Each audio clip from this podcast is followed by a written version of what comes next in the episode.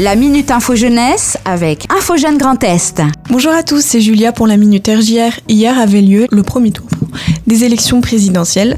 Nous te rappelons que le 24 avril aura lieu le second tour. Tu peux t'y rendre, n'hésite pas. Voter pour le président, c'est voter pour ton avenir.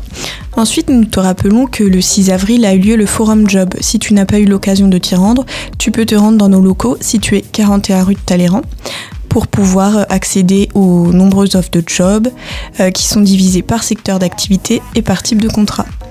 Tu peux également consulter notre guide de job que tu peux soit télécharger sur notre site internet info-jeune au pluriel-grandest.fr ou te rendre encore une fois dans nos locaux. Il permet d'avoir des astuces, des conseils pour euh, rédiger ton CV, ta lettre de motivation et trouver les secteurs qui recrutent. Et enfin, si tu es étudiant ou euh, en terminale, tu peux jusqu'au 15 mai effectuer sur euh, le site messervicesétudiants.gouv une demande euh, de dossier social étudiant qui te permettra d'avoir une aide financière, euh, donc les bourses, et également d'accéder à un logement social et une exonération de frais de scolarité. À bientôt!